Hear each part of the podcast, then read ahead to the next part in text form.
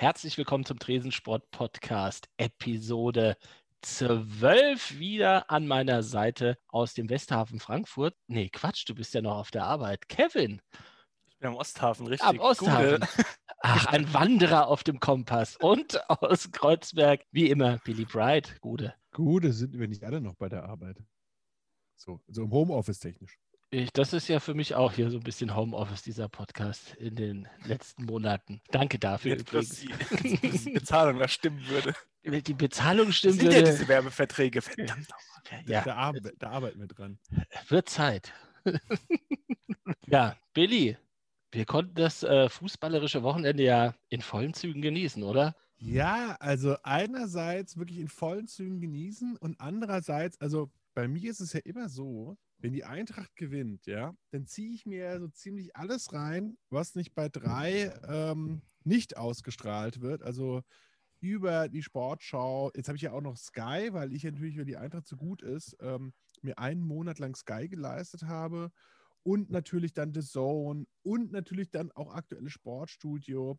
Außer den Stammtisch, den habe ich am, am Sonntag verpasst. Und da ist mir auch einiges aufgefallen, sozusagen, also in der, in der Gesamtbetrachtung. Ja, das Aber war ja eigentlich immer ein fester Termin für dich, wenn die Bayern verlieren, sonntags ja, den, den, Stammtisch zu gucken, um die Abrechnung da live mitzuerleben. Das stimmt. Und ja, vor allem ähm, die Abrechnung, sondern die, dieses, oh Gott, die Welt geht unter. Was ist passiert? Die Bayern, ein Punkt aus zwei Spielen. Das, das gab es letztes Mal, glaube ich, äh, direkt nach der WM 1974, als äh, Paul Breitner auch offen irgendwie Schnaps getrunken hat in der Halbzeitpause. Aber vor allem ja auch halt ähm, fünf, fünf, Gegentore. Also der Reklamierarm von Neuer ist ja wahrscheinlich auch äh, super beansprucht gerade. Hat er, hat er abgeschafft habe ich gesehen am Samstag. Hat, macht er nicht mehr. ja, wahrscheinlich, weil es schon zu viel wurde. Also jetzt ja. nach dem dritten Tor war er dann irgendwie dann doch zu schwer. Schön Tennisarm bekommen. Das, das stimmt allerdings. Also, also erstmal, also ich glaube, zur Nachbetrachtung kann man dann gleich übergehen, aber jetzt zum rein sportlichen muss man ja mal sagen, erstmal hat die Eintracht ohne ihren stärksten Stürmer aller Zeiten gespielt, André Silva, der sozusagen nur äh, der besser ist als Anthony Boer zum gleichen Zeitpunkt, was ja als Eintracht-Fan ist es ja gottgleich, ja. Also, und der hat nicht mitgespielt und trotzdem schnicken wir die in der ersten Halbzeit ja zurecht. Da muss es ja 4-0 stehen eigentlich. Also die, da haben wir die Bayern ganz schön hergespielt. Das war schön anzusehen. Also das, das muss ich auch Wahnsinn. als äh, neutraler Beobachter sagen, äh, das war schon äh, à la Bonheur. Aller Bonheur. Karl-Heinz Rummenigge wird sagen, ich ziehe meinen Hut und sage Champs-Élysées. Ja. ja, zu dem kommen wir später nochmal. Den habe ich Sicherheit. Sportstudien gesehen. Also Aber meine zwei Kater, die sind auch ausgezogen. Nach dem 2-0 vom Younes äh, war es denen ein bisschen zu laut zu Hause. Ja, das, das kann, aber auch vollkommen zu Recht. Nee, und dann zweite Halbzeit haben die Bayern natürlich nochmal aufgedreht und äh, ich meine, ganz ehrlich, der, ich glaube, die geringste Ablösesumme, die da ein Spieler gekostet hat, der auf dem Feld stand bei Bayern, war, glaube ich, 30 Millionen und dann ab da ging es halt nur noch aufwärts und das war wahrscheinlich schon der blinde äh, Herr Sühle, der dann so teuer war und alle anderen haben halt wesentlich mehr gekostet. Also von da, den kann man ja auch nicht nicht erwarten. Ich werde jetzt übrigens jedes Mal, wenn es um Bayern geht, erwähnen, wie teuer die sind, weil das ist nämlich total wichtig. Das wird immer vergessen. Und dass die dann nochmal aufdrehen und sich die ja nicht irgendwie total abschlachten lassen, äh, ist ja auch klar. Und ähm, ja, da hat die Eintracht gut dagegen gehalten. Und ich fand, der, der Hinteregger hat es ja super zusammengefasst, oder? Also, das fand ich auch ehrlich gesagt auch die krasseste Aussage, oder? Habt ihr die mitbekommen? Ja, das in der ersten Halbzeit haben wir fantastischen Fußball gespielt, aber ihm hat es in der zweiten Halbzeit besser gefallen, weil er endlich mal was zu tun gehabt hat und er sich da mal richtig äh, ins Feuer werfen konnte. Also eine Aussage, also eine dermaßen Weltklasse-Aussage, so äh. nach dem Motto, ja, da haben die Bayern mal aufgedreht, ja endlich. Ja, habe ich auch mal was zu tun gehabt. Das war so äh, strotzt vor Selbstbewusstsein dieser Mann. Und dabei sieht er ja das gar nicht vor so. Vor allem jetzt momentan, wo es Jok nicht aufhat, ne, äh, hat ja. er ja generell nicht so viel zu tun wahrscheinlich. Ist nüchterner auf jeden Fall, so abgeklärter am Ball. Obwohl nach dem Spiel hat er ja einen Kasten reingetragen. Ja, wobei das Krombacher ist natürlich, das Verzeihen war gerade noch so. Das war für Heribert. Noch eine Kiste Krombacher für den Heribert, haben sie gesagt. Man muss ja auch sagen, ähm, es war ja mal wieder äh, Wahnsinn, ne? Also der, der Elfer für die Eintracht, der nicht gegeben wurde, versteht auch kein Mensch, oder? Ja, die, die Wahllosigkeit zieht sich einfach wie ein roter Faden durch diese ganze Bundesliga-Saison oder durch diese ganze VAR-Saison durch. Ja, aber wie, wie eindeutig kann denn ein Elfmeter sein? Naja, und, und äh, vor allem, wir, äh, wie, äh, wie, wir müssen uns ja wiederholen, ja? Ja, es, es wird wieder ja nicht, nicht angekauft. An Ja, genau. Also es geht ja nicht nur darum, dass der Elfmeter eindeutig war, sondern ich glaube, für diese Szene, genau für diese Szene, ist doch der War erfunden worden. Ja. Dass du nämlich, der Schiedsrichter guckt auf den ballführenden Spieler und es sei denn, er schielt extrem krass, kann er nicht sehen, was sozusagen 20 Meter weiter am 16 Meter rauf in voller Geschwindigkeit abläuft. Dann fällt einer, der offensichtlich noch an den Ball hätte kommen können, also hätte ihn ja fast mit dem Kopf noch reingemacht, um dann zu sagen, ja, nee, da habe ich nichts gesehen. Ja, natürlich hast du nichts gesehen. Du konntest es auch nicht sehen. Und dann nicht zu sagen, ich schaue es mir nochmal im Video an, also dann kann, also da, da bin ich. Ja, dann kannst du es abschaffen. durch- Also, Ich ja. bin, ich bin Ja. durch die Wohnung. Gab es da, äh, gab's da ein. Statement zu danach? Ich jetzt nicht wirklich äh, wahrgenommen, auch auf dem Platz. Da ist auch nicht viel passiert, dass da irgendwie reklamierende Frankfurter rumgelaufen sind. Ja, das was war ein bisschen auch, komisch, Was willst du auch machen? Das kostet ja nur Energie da, wenn du da auf den Ja. Fuß stehst. Also, ähm, ja. Vielleicht auch ein Zeichen der Cleverness der Frankfurter. Ja, klar, natürlich. Kannst, kannst du ja eh nicht ändern. Im Zweifel bringst du den Schiri nur gegen dich auf. Gerade gegen die Bayern, ja, in der nächsten Aktion geht es dann vielleicht anders aus. Und zwar gegen dich.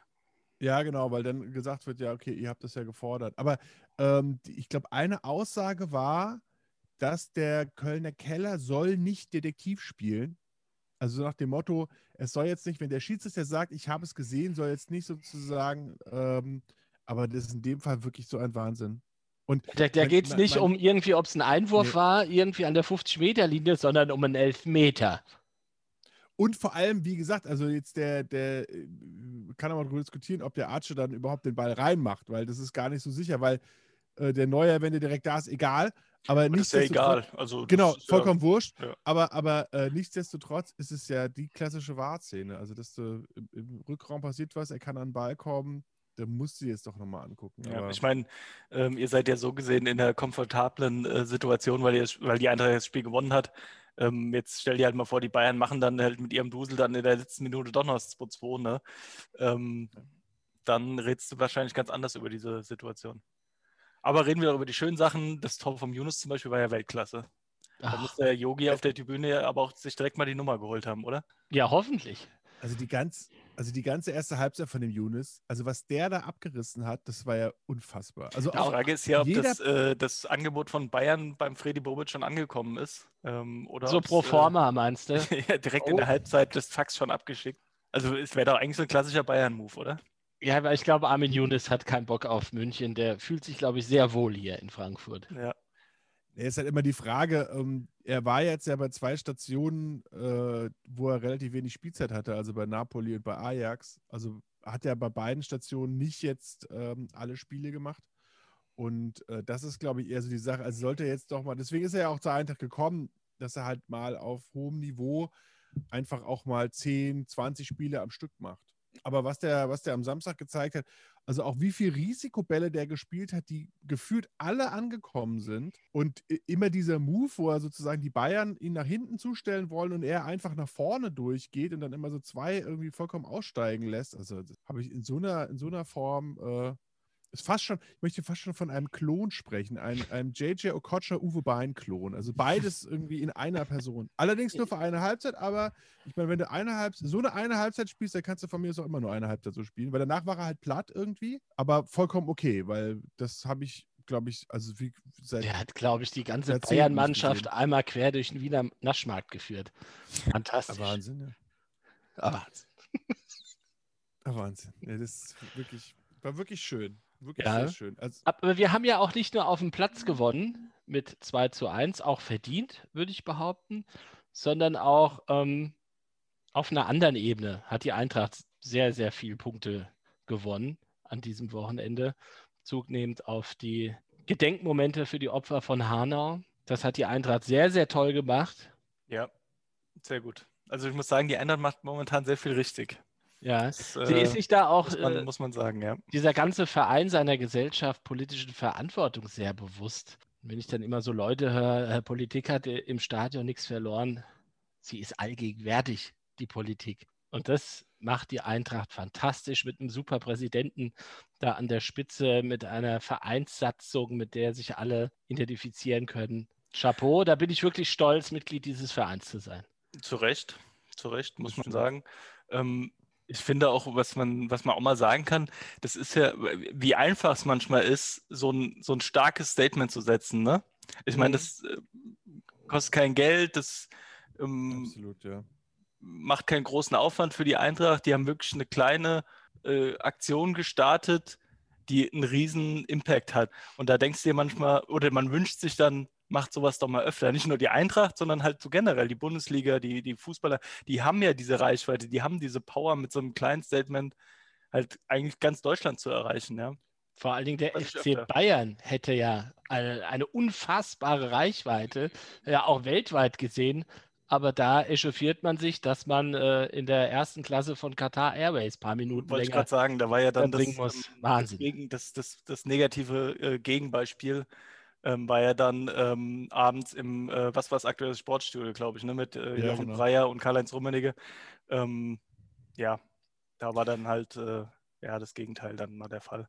Nee, vor allem, äh, also dazu muss ich auch nochmal sagen, also das ist mir über das ganze Wochenende auch aufgefallen. Ja, also es ist ja wirklich, ich muss im Nachhinein auch nochmal darüber nachdenken, auch letzte Saison fand ich, haben die Gladbacher so eine ähnliche Rolle gespielt wie die Eintracht, also sozusagen unerwartet irgendwie da ganz oben mitgespielt, äh, die Bayern auch geschlagen und so weiter und es ist schon echt erschreckend, wenn dann erstmal nach dem Spiel von der Eintracht gegen Bayern, also wo die Story ja ganz klar die Eintracht ist und nicht die Bayern, dass dann sozusagen Rummenigge eingeladen wird.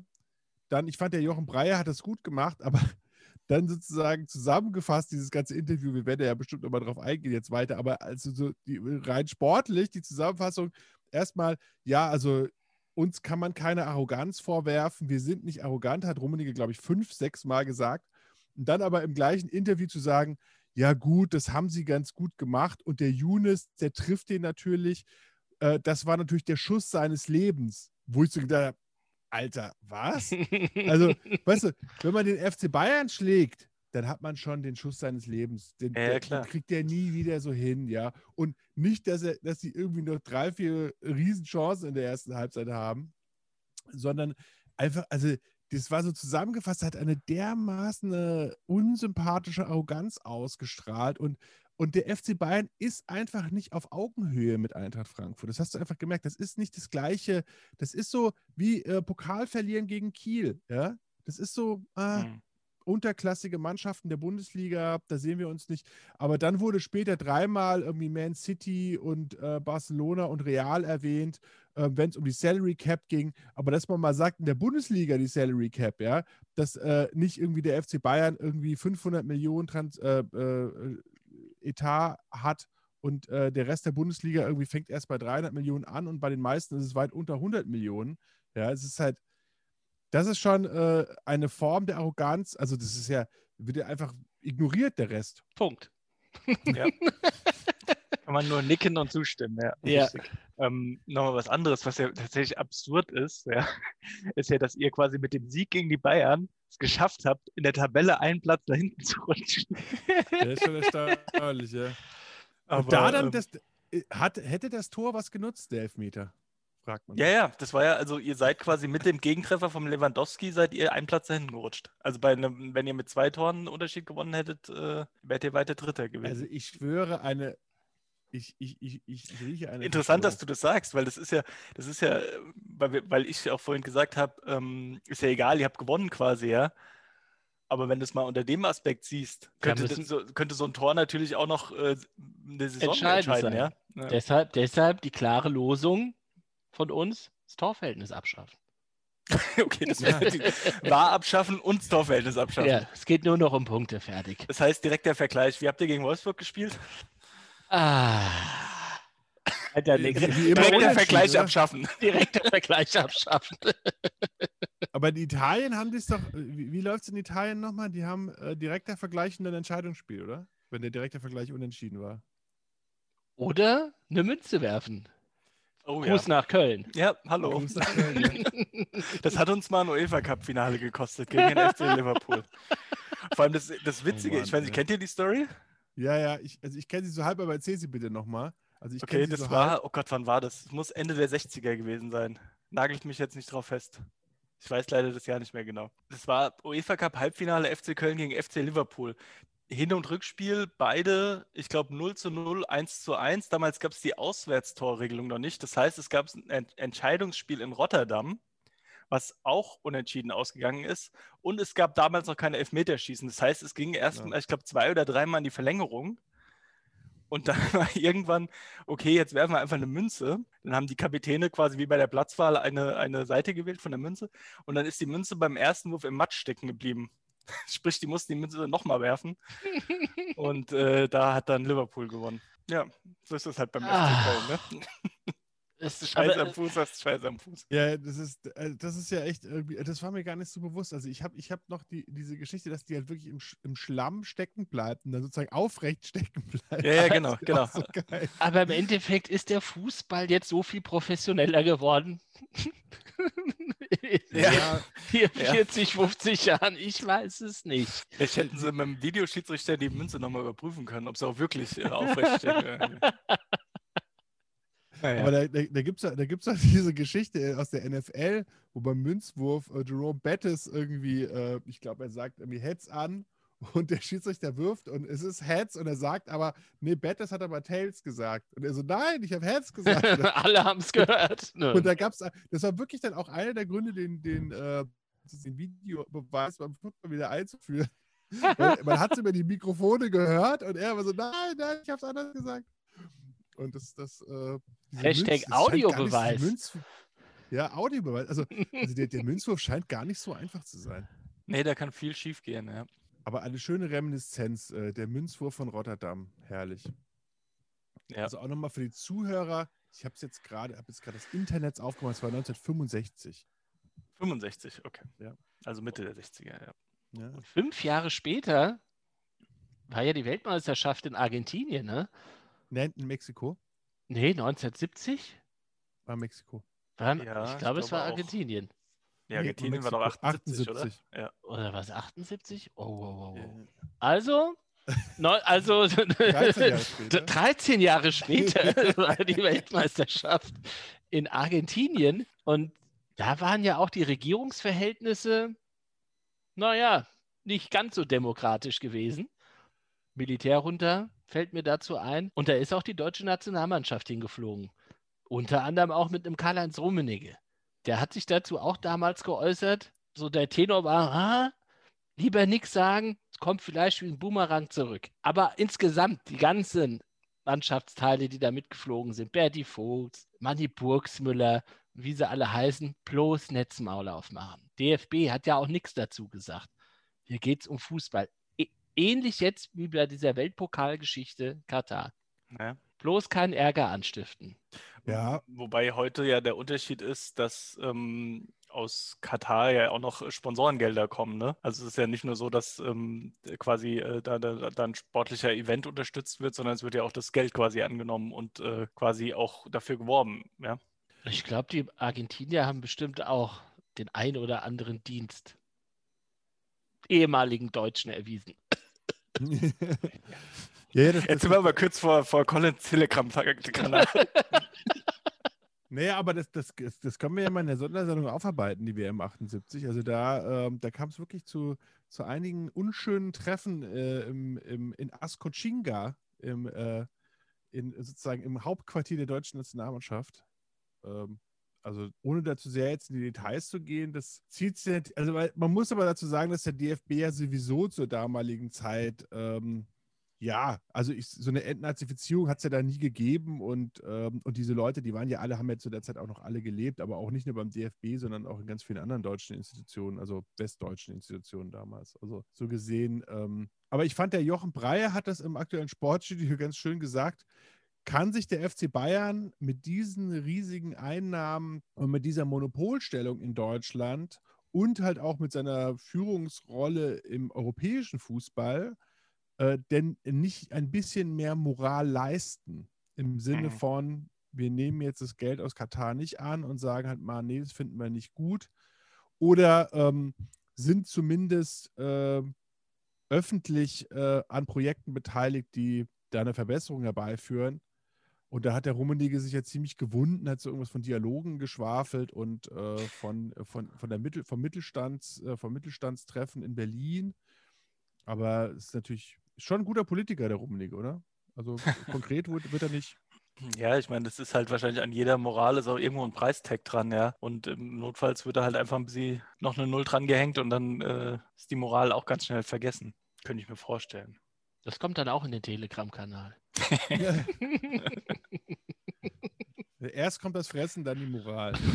So sieht's aus. Aber, das ist Richtig. halt, aber, aber ob die Frage ist halt echt, ist der FC Bayern denn nicht schon satt genug? Also, ich meine, der kriegt ja im, quasi von jedem deutschen DAX-Unternehmen die Kohle. Ich meine, die Frage ist halt auch, beim FC Bayern sitzen ja auch im, im Aufsichtsrat, sitzt ja auch Adidas drin, da sitzt die Allianz drin. Also, ob die da nicht auch mal was sagen, fragt man sich. Gell? Ich, ich glaube, das Problem ist ja einfach, dass ähm, das ist ja auch in diesem, äh, äh, in diesem Champions League-Rennen mit den ganzen großen Top-Vereinen, das sind ja solche Geldverbrennungsmaschinen alle, ja. Also Barcelona, Real, City, ähm, wie sie alle heißen, Bayern gehört da mit Sicherheit auch dazu. Die müssen ja die ganze Zeit frisches Geld ran schaffen, sonst kannst du ja diese, diese Ausgaben irgendwann gar nicht mehr decken. Und das ist ja so eine Spirale, die dreht sich ja immer weiter hoch. Und die müssen irgendwie für alle Menschen greifbar sein. Deshalb erlaubt sich da auch irgendwie keiner dieser Vereine mal irgendwie eine gescheite Richtung einzuschlagen, gesellschaftspolitisch. Ja, da ist schon was dran. greifbar sein. Also Ja, die wollen nicht anecken. Also Ja, äh, keine Angriffsfläche bieten. Das ist Äh, ja äh, heutzutage bei Social Media, da sagst du irgendwas und dann hast du da 1500 Shitstorms und was auch immer. Aber du, Nee, du machst ich dich ja quasi nicht angreifbar, indem du was nicht machst. Du machst dich ja, Ja, erst, nee. du machst dich ja angreifbar dadurch, dass du quasi nach, nach äh, Katar gehst. Wenn sie ja darauf verzichten würden, würden sie sich ja nicht angreifbar machen. Na gut, aber, aber ähm, ich kann ja mal eine Anekdote irgendwie dazu einwerfen. Äh, ihr kennt doch die Geschichte vom Wappen von Real Madrid, oder? Oha. Und zwar im Wappen von Real Madrid ist ja oben die Königskrone und da war bis vor fünf Jahren, äh, glaube ich, ein äh, Kreuz auf der Königskrone, weil das halt die spanische Königskrone äh, widerspiegeln sollte. Es ist nicht besonders groß, weil diese Krone an sich ist ja auch nicht besonders groß in dem Wappen, aber da war halt ein Kreuz drauf. Und dann hat Real Madrid dieses Kreuz quasi abgeschafft aus dem Wappen mit der Begründung, nicht, dass man sozusagen Religion oder Faschismus oder Franco oder diese komische Königsfamilie in Spanien nicht mehr toll findet, sondern mit der Begründung, dass man halt so im arabischen Raum viel mehr äh, Cristiano Ronaldo-Trikots verkaufen könnte. Weil der hat Mhm. unheimlich viele Fans im Mittleren Osten, im arabischen Raum. Und da verkauft man halt schon mal 100 Millionen Trikots im Jahr. Und deswegen Ich, ich muss schaffen die dann ähm, das Kreuz ab. Ja, also ich muss sagen, ich bin ja um, um jedes Kreuz, das abgeschafft wird, dankbar. Stimme ich dir zu, stimme ich dir zu. Aber der, der Kontext Auch wenn es aus kapitalistischen Gründen ist. Aber ist äh, sehr, ein sehr interessanter Fakt auf jeden Fall. Ja, ja, ist, ist, schon, ist schon Wahnsinn, ja. Aber macht Aber- ja auch Sinn, ja. Also Genau. Ja, Du brauch, kannst ja noch ein bisschen weiter in Norden gehen, nach äh, England zu Arsenal. Da hat sich Mesut Özil ja mal geäußert zu den Uiguren in China. Und da, der ist ja in den Social Media oder in der Marketingabteilung von Arsenal, die sind ja alle Sicherungen durchgebrannt. Wie kommt er dazu, sich zu den Uiguren äh, zu äußern? Also gerade der chinesische Markt für die Premier League ist ja gigantisch und da hat Ja. jeder seine Fresse zu halten, mhm. wenn es dann um so interessant, das habe ich gar nicht geht. mitgekriegt. Ähm, also Mesut Özil ist ja jetzt auch nicht bekannt als ähm, politischer Aktivist. Also was, was hat Ja, er vor da allem- gesagt? Also ich kenne die Story gar nicht. Also Ja, der hat es einfach mal auf seinem, glaub, Twitter-Kanal mal ein bisschen so Awareness gemacht, quasi. Ja, so okay. publik gemacht, dass da okay. was im Argen liegt.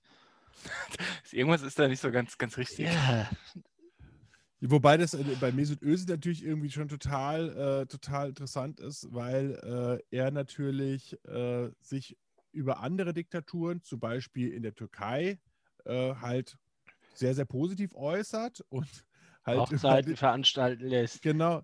Und, ähm, und bei den Uiguren hat er ja auch äh, explizit äh, ist er ja auf die Religionsunterdrückung eingegangen.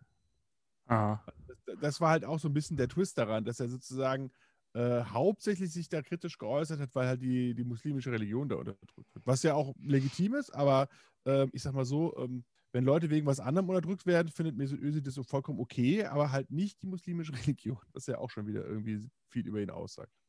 Die Woche von der Aktion der, des Elf-Freunde-Magazins mitbekommen? Hashtag, ihr könnt auf uns zählen.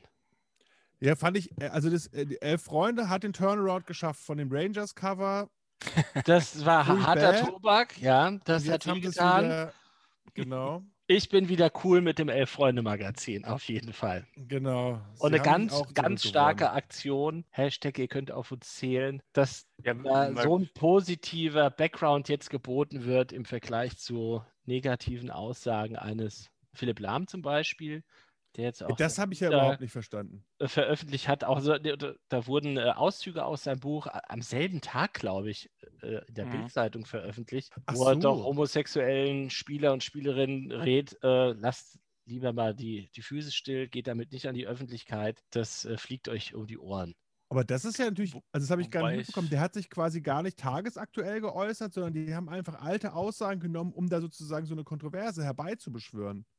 Ich weiß gar nicht, ob das, wie das abgelaufen ist, zeitlich an dem Tag. Aber da die Buchveröffentlichung demnächst ansteht von Philipp Lahn, seine Ich meine, Biografie. du kannst ja mal davon ausgehen, dass so eine Aktion von der Freunde uns äh, bekannt ist, ja, dass das veröffentlicht wird und auch wann das veröffentlicht wird. Ähm, und dadurch, dass das, äh, das wurde von der Bildzeitung veröffentlicht, das, Ja. das Lahmstatement. was- Ja, Genau. gut, also kannst du ja mal ungefähr davon ausgehen, dass das ähm, berechnet war. Meinst du, dass der Julian Reichelt so berechnet ist? Der Julian Rei- also solange der Julian in seinem Büro halt äh, äh, rauchen darf und halt ihm ähm, zwei bis drei gut aussehende Blondinen immer, immer mal äh, ein Süppchen und ein Käffchen vorbeibringen, ist doch alles in Ordnung bei dir. Na dann. Wobei man ja sagen muss, also ich bin jetzt echt kein Philipp Lahm-Freund und so, ne, aber ich weiß jetzt nicht, ob er es so negativ gemeint hat, wie es dann rüberkam. Also prinzipiell muss das natürlich jeder selbst entscheiden, ob er quasi mit seiner, wie er mit seiner Homosexualität umgeht und ob er bereit ist, das in die Öffentlichkeit zu tragen. Ich meine, eigentlich geht es ja in der Öffentlichkeit auch niemanden an, ähm, was an, ja. Von, also ich habe das gelesen und ich habe es jetzt gar nicht so negativ interpretiert, muss ich sagen, wie es dann auch besprochen wurde. Ähm, aber Äh, Ja. Ich glaube oder habe das Gefühl, Philipp Lahm hat so ein bisschen falsches Bild auch von deutschen Fankurven. Also ich Nee, das wollte ich jetzt Nee, bezweifle, dass da, falls jemand sich dazu outet, dass das in den Stadien irgendwas entfacht, was ganz Negatives. Also da Also würde ich, ich nämlich auch gerne mal einstimmen es wollen. ehrlich aber, aber gesagt auch nicht so wirklich, aber ich meine, die Fankurve ist ja genauso, ja, ich sage jetzt mal divers wie die ganze Gesellschaft. Also du wirst da auch immer Idioten bei haben. Ja. Ich meine, ähm, wir haben es vor einem Jahr bei der Eintracht erlebt, bei der Schweigeminute von Hanau. Äh, ja, da gab es ja auch den, den einen Arsch, der dann reingerufen hat. Ähm, dann ist aber auch das, das halbe Stadion aufgestanden und hat gesagt, halt die Schnauze, ja. Ähm, also du hast immer beide Seiten und das wirst du auch beim Thema Homosexualität haben. Ja, klar, Mhm. wird es dumme Sprüche geben, sollte es sich mal jemand äh, outen. Ähm, aber ich denke, du wirst da auch ganz viel Support haben, auch aus den Kurven. Ja. Da, also hier aus meiner Sicht, aus Frankfurter Fankurvensicht, kann ich auch nur erzählen, dass sich da ganz schön was gewandelt hat in den Anfangszeiten beim Fußball. Da wurde ja wirklich Absolut. jeder ausgezählt als. Schwuchtel, Schwule, Schwule wurde da gerufen. Das gibt's nicht mehr. Mhm. Aber Ja, schon seit Jahren. Zumindest, zumindest nicht mehr in diesem Ausmaß, sagen wir es mal Also, so. also wenn das auch nur einer rufen würde bei uns oben äh, im Block, da wäre was los. Mhm. Ja, also da, ich, und das ist auch eine Sache, die mich so ein bisschen ärgert. Und ähm, wir hatten ja, wir hatten ja diesen, diesen Schiedsrich Schiedsrichterskandal mit die, dieser SMS-Skandal, wenn ihr euch erinnern könntet, wo es ja auch um die Homosexualität von den Schiedsrichtern ging. Und da muss man einfach mal sagen, dass die Öffentlichkeit sich, was das angeht, ja damals absolut tadellos verhalten hat und auch innerhalb der Stadien. Ähm, ich sag mal so, Schiedsrichter werden ja sowieso beschimpft. Und ähm, auch gegnerische Spieler werden auch sowieso beschimpft. Und ich finde, das gehört, also der, da hat der, der Bill Simmons hat mal gesagt, äh, dass es sowas gibt wie Sports Hate, ja. Also sozusagen, wenn du jemand sagst, ich hasse diesen Spieler, dann heißt es nicht, du hasst ihn wegen seiner Herkunft oder wegen seiner sexuellen Orientierung, sondern du hasst ihn einfach, weil er bei Bayern spielt und seit Jahren irgendwie immer so einen aufzockt und dich halt immer schlägt und den Ball in den Winkel haut, dann hast du den deswegen. Aber das ist was anderes, als wenn du jetzt sagst, ich hasse den wegen seiner Herkunft oder wegen seiner Orientierung. Und, und ich glaube, also meine Vermutung ist halt, also auch gerade was so Philipp Lahm angeht, ja, und ähm, diesen Rat, das geht halt ganz stark in die Richtung Vermarktbarkeit, ja. Und das geht halt ganz stark dahin, dass halt Fußballer, wenn die gerade beim FC Bayern noch drei, vier, fünf Werbeverträge von Gillette etc. haben, dass halt sozusagen die Manager dann eher sagen, ey, wenn du noch drei, vier, fünf Werbeverträge haben willst, dann ist es halt schwierig, offen homosexuell zu sein. Und, und das ist, glaube ich, ein viel äh, größeres Fund als jetzt die Kurven oder der Hass im Stadion oder ähnliches. Aber es ist ja auch interessant, dass das, das ist ja ein rein äh, ein Phänomen, was es eigentlich nur im Sport gibt. Ne? Also es gibt es ja, in- das gibt es in der Kunst nicht, das gibt es in der Musik nicht, das gibt es in der Politik nicht. Ich glaube, das muss schlussendlich, muss das wirklich jeder für sich selbst entscheiden. Also ich glaube auch, dass wenn das jemand jetzt machen würde, das ähm, wäre sehr schwer. Es muss ja nicht nur im Stadion sein. Ja, ich würde es begrüßen, ich fände es toll, aber auf der anderen Seite ja, muss es jeder selbst entscheiden und eigentlich geht es ja auch niemandem was an. Mein Gott. Also ob, ob jemand schwul, lesbisch oder, oder, ähm, Nee. oder ähm, äh, heterosexuell ist, mein Gott, Hauptsache er kann. Fußball spielen. Ja. Nee, ist, ge- im Gibt ja Gegenteil. ein, ein Beispiel Gegenteil. beim Rugby. Ja, aber, aber ich finde es halt, ich, find- Da hat sich jemand geoutet, ein Ja, walisischer ist ist- Nationalspieler. ist länger 2003, her, ja. 2013, ja. Im wohl männlichsten Sport, den es auf der Welt gibt, ja. Im, Ja gut, Football im auch. Rugby hast du natürlich den Vorteil, wenn dir da einer dumm kommt, dann kannst du mal gerne reinschlagen. Das stimmt. Aber NFL Football hat sich auch einer geoutet. Weiß ich jetzt gerade gar nicht. Aber ich, aber ich, äh, also nochmal, um da doch ganz, ganz kurz, noch- also ich finde Oh, halt da nur, muss geschnitten ich werden. finde die Aus, ja, der muss geschnitten werden, ja. Ich- ich finde nur diese, diese, die Aussage von Lahm halt zu sagen, ich würde raten, mich nicht zu outen, die finde ich halt problematisch. Ja. Hat er, hat er das so gesagt? Das hat er in dem Buch zumindest. In dem Ja, Buch hat er das so gesagt, weil er befürchtet, wahrscheinlich auch im gewissen Teil zu Recht auch die Befürchtung hat, dass es einem entgegenschlägt. Ja. Wobei, ich, äh, das müssen wir eventuell auch rausschneiden, weil da bin ich mir jetzt nicht ganz sicher, ob es stimmt. Ich meine, Thomas Hitzelsberger hätte sich auch mal so ge äh, ge geäußert, dass er halt auch sagt, während der aktiven Karriere würde er von abraten. Ja, okay, aber Also er ist Ja. 2006 bei der WM in Berlin, da war ich ja auch zu Gast beim Spiel gegen Ecuador und nach dem Spiel im Hotel der deutschen Spielerfrauen, weil ich da auch genächtigt habe, jetzt nicht mit den deutschen Spielerfrauen, aber da kamen dann abends die, die deutschen Nationalspieler und der Hitzelsberger auch mit seiner Ehefrau. Und das Ja, war klar, im natürlich. Endeffekt auch nur eine Fassade. Ja, klar, du, das wird es auch heute noch geben, mit Sicherheit. Ja, da sind mit Sicherheit äh, äh, einige Spieler in der Bundesliga, die verheiratet sind und ähm, eigentlich äh, lieber mit einem Mann zusammen wären oder in der Frauenbundesliga lieber mit einer Ja. Frau, ja. Aber das ist schon, das ist schon schade äh, im Jahr 2000. Natürlich, natürlich, klar. Da haben wir Strom. Es wäre schöner, es wäre wünschenswert, wenn es überhaupt kein Thema wäre. Ja, also wenn es einfach egal wäre, weil es, es ist ja auch egal. Es ist sowas Privates und äh, Intimes, das geht, geht eben nur den, die Person und seinen Partner oder ihre, ihre Partnerin was an. Ja, also warum da in so, so breit äh, überhaupt äh, oder im Stadion überhaupt darüber nachgedacht werden muss, äh, wen jemand liebt, ist halt äh, Also ich- absurd. Ich glaube, im Stadion juckt 90 Prozent der Leute nicht. Würde ich jetzt einfach mal behaupten. Das ist denen egal. Der Boulevard hat da immer ein Auge für und da muss sich halt der Boulevard mal hinterfragen, ob das auflagenfördernd ist Ja. und da mal ein bisschen Hashtag Moral walten lässt. Also ich glaube auch, dass das eventuell wäre das vielleicht so eins, so vielleicht eins, zwei Wochen mal irgendwie ein Thema, auch in den Stadien, aber das würde sich wahrscheinlich auch verlaufen, glaube ich. Aber ich, ich weiß nicht. Ich fand halt irgendwie diese Geschichte damals mit dem, mit dem Camp da, mit dem Schiedsrichter, ehrlich gesagt, hat sich die Öffentlichkeit, da ist gar nichts passiert. Also da war es eher so, der arme Junge, irgendwie, dass der da in so einen Skandal, dass da diese, diese WhatsApp oder SMS da veröffentlicht wurden. Das, da wurde natürlich irgendwie vom Boulevard draufgegafft, aber dass da irgendwas, irgendein Schiedsrichter irgendwas äh, Negatives von erfahren hat, fand ich, äh, eher der DFB hat sich da, fand ich, sehr schlecht verhalten. Aber Das ist ja überraschend. ja, seltsam. Sehr seltsam. Was am Wochenende ja auch war, Tennis. Die Australian Open. Das ist richtig, ja. Djokovic zum neunten Mal, glaube ich jetzt, ne? Das schon ein paar Mal in Australien. Ja, Den ich Pott glaube, es war der neunte, ja. Er. Aber was ich ja schön fand in dem Zusammen Zusammenhang, Zuschauer in der Rod Laver Arena. Herrlich. Das ist also richtig balsam auf die Seele meines Sportlerherzes. Also es hat richtig Spaß gemacht. Das Halbfinale habe ich gesehen, Tsitsipas gegen Medvedev. Wunderbar. Da auch richtig Stimmung. Die Griechen haben ganz schön Alarm gemacht. Naja, das, Toll. Das ist ja auch so eine, äh, so eine griechische Enklave Melbourne, ne? Also gibt es ja ganz viele. Ganz Europa ist ja da zu Hause, also in Melbourne. Da hast du ja, Ja, auch den es ba ist- es- Balkan. Also wenn da irgendwie Ja. Djokovic Es- gegen äh, Tsitsipas jetzt gespielt hätte, da wäre man auch mal eine Leuchtspur geflogen. Ich, ich wollte gerade sagen, also da gibt es vor allem äh, viele, viele äh, griechische äh, ähm, äh, äh, oder, oder sage ich mal, Australier mit griechischen Wurzeln oder auch viele mit kroatischen.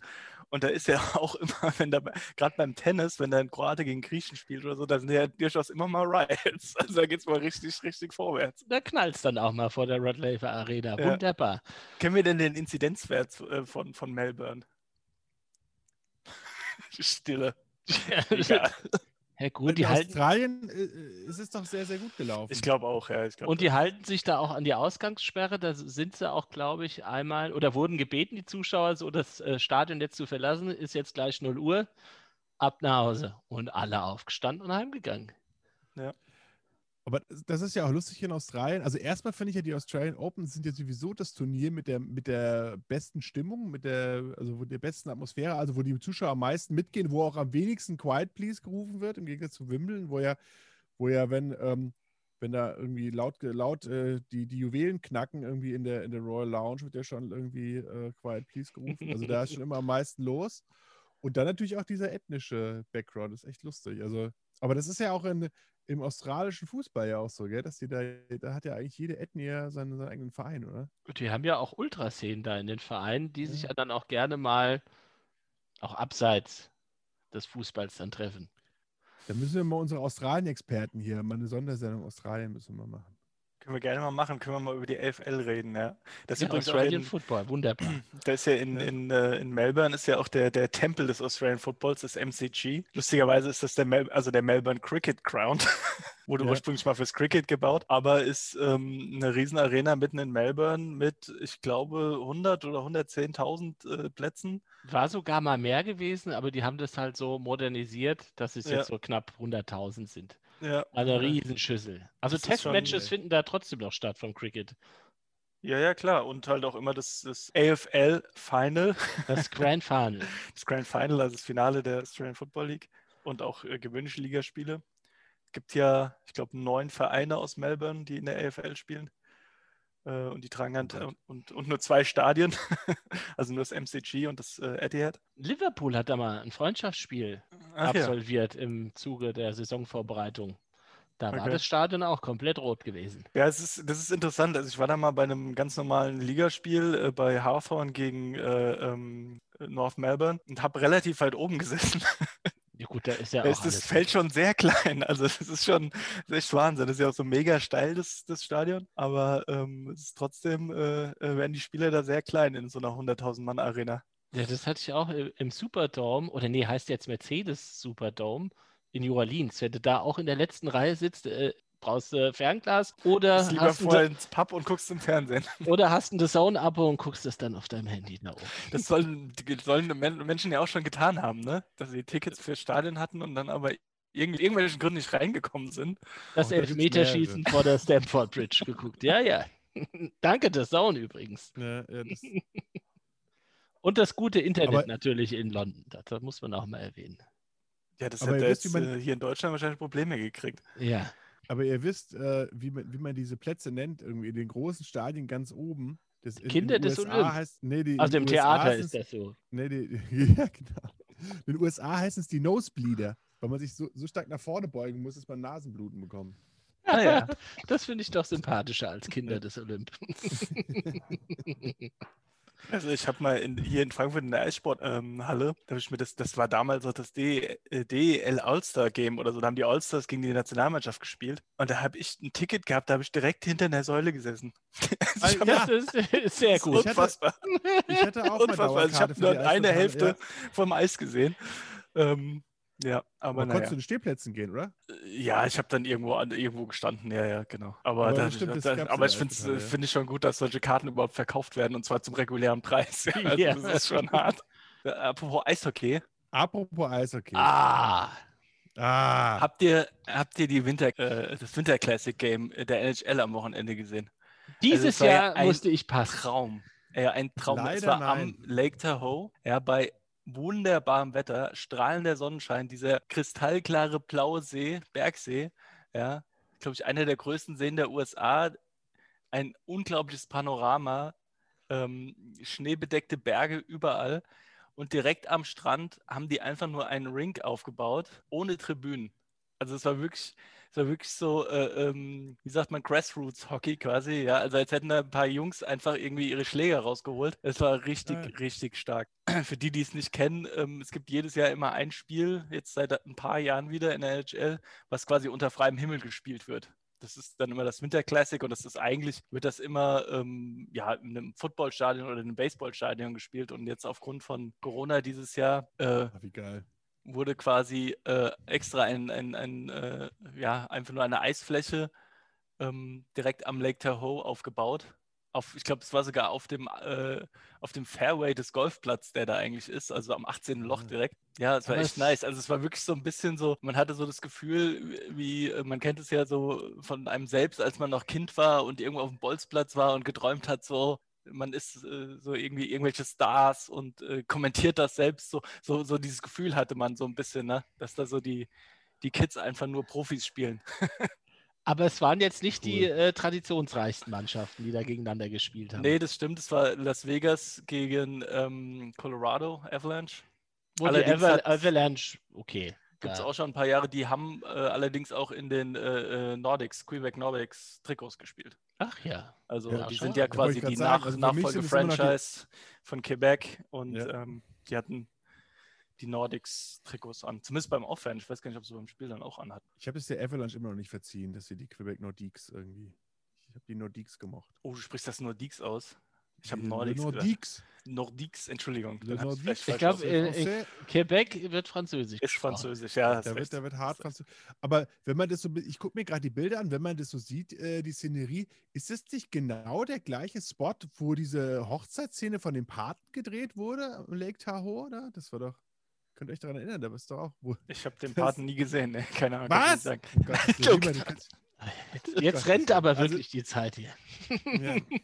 Naja, aber das ist eine ähnliche Szenerie. Ich werde das recherchieren zum nächsten Wie gesagt, da ist wohl ein Golfplatz und es war an, an diesem, äh, am, am 18. Loch ist wohl der, der, die Eisfläche. Falls dir das weiterhilft bei deiner Recherche. Ich, werde, ich, werde, die- ich werde die Bilder einfach vergleichen. Und zum Schluss, weil wir haben ja schon ein paar Minuten auf dem Tacho, recherchiert uns der gute Billy Pride nach Hause. Auf geht's. Ja, also wir haben ja die Folge Nummer 12 und da ist mir aufgefallen, was macht eigentlich der Spieler, der fast seine ganze Karriere die Nummer 12 trug?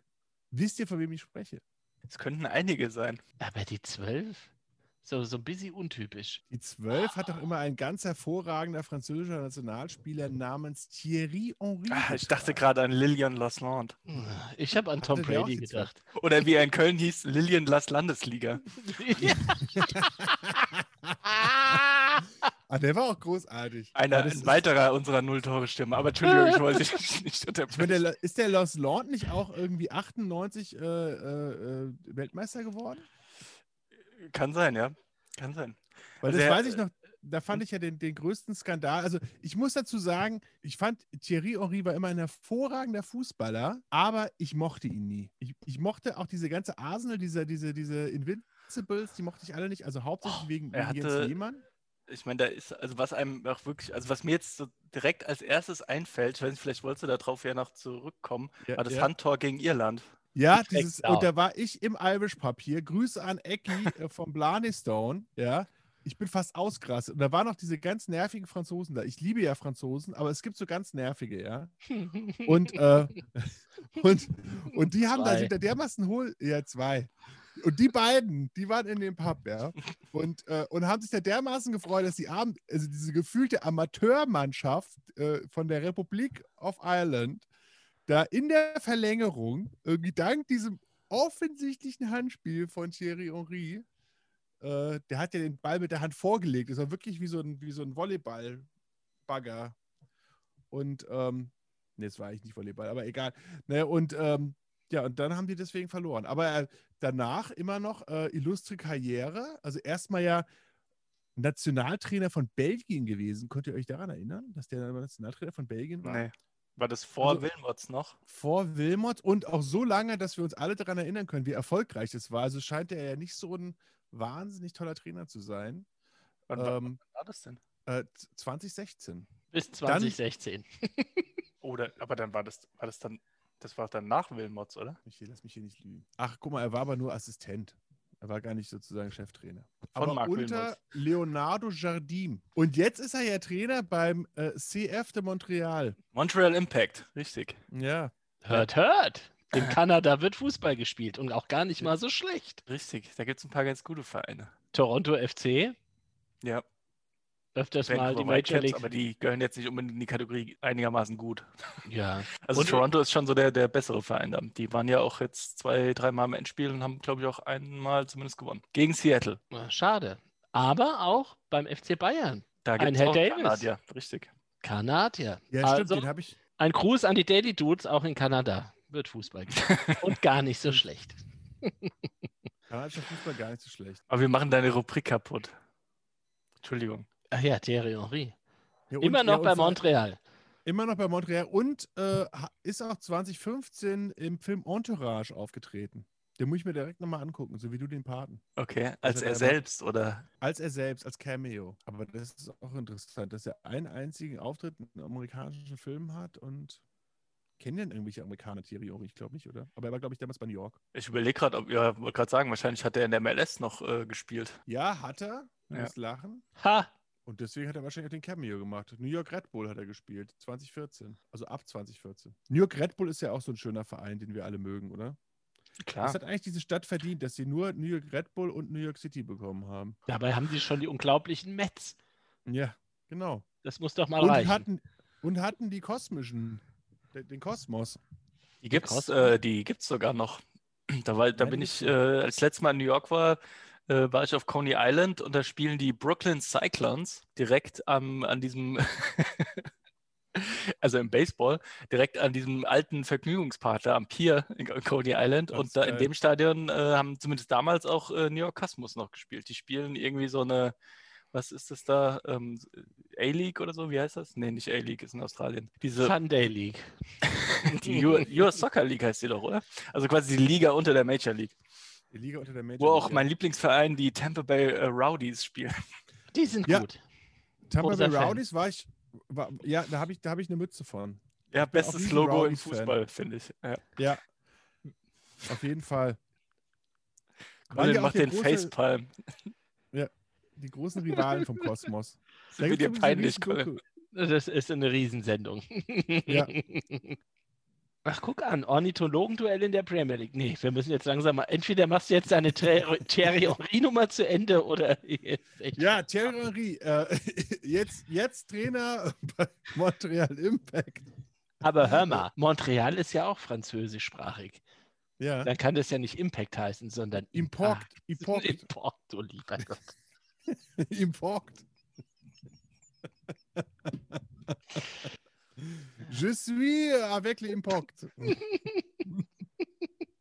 Ja, das wollte ich am Anfang auch schon sagen. Wie kann man denn in einer französischsprachigen Stadt eine Mannschaft Impact nennen? Passt doch nicht.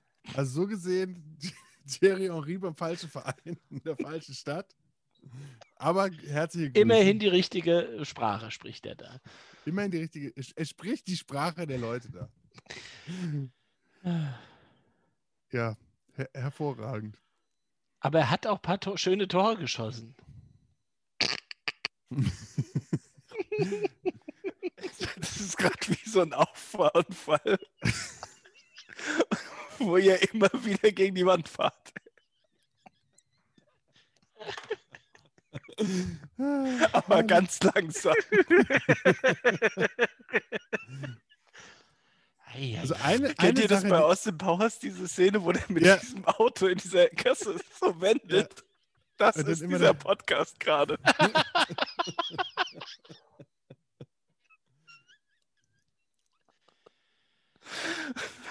das So, darfst jetzt- du drin lassen. Jetzt weinen wir alle drei. ja.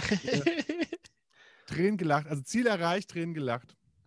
Aber das musste er auch erstmal hinkriegen, als äh, Thierry Henry und Arsenal, die Invincibles, da kein Spiel zu verlieren in einer Saison. Das stimmt. Das war Und ja. vor, auch- allem, vor allem mit Jens Lehmann. Der hätte doch schon ein Spiel alleine gegen sich verloren, wahrscheinlich, normalerweise. Aber die haben den gut im Griff gehabt damals. Vielleicht all die größte Leistung von Thierry Henry als Trainer, dass er Jens Lehmann irgendwie ertragen hat, eine Saison. Ja, das war's wieder für heute. Allerlei Unfug, aber auch Ernstes. Ich bedanke mich bei Kevin, der immer noch im Osthafen ist, aber jetzt gleich den Weg in den Westhafen ich antritt. schlecht während der Aufnahmen nach Hause fahren. Ach, Tausendsasser können das. Und wir bedanken uns äh, bei Billy Brighty Kreuzberg. Grüße. Kinnes. Macht's Ja. gut. Tschö.